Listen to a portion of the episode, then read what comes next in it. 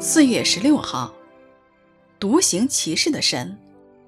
作者刘瑞光。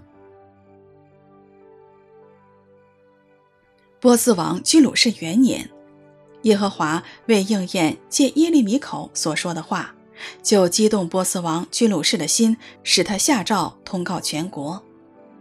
以斯拉记一章一节。犹大人能回国重建圣殿，是神自己所做的工。神首先感动波斯王居鲁士，使他下令准许犹大人回去重建圣殿。居鲁士是一个外邦君王，圣殿的重建竟然是由他主催，这不是神迹是什么呢？神真是一位独行其事的神。居鲁士王准许犹大人回国。原来是应验耶利米先知的预言。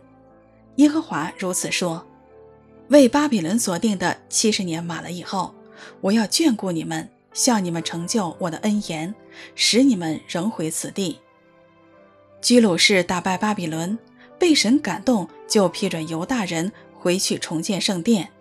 神的话是准确的，到了时候就必照字面应验，哪怕是外邦人。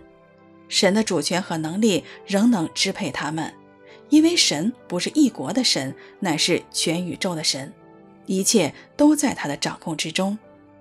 神宣布将要发生的事，每句话都必应验。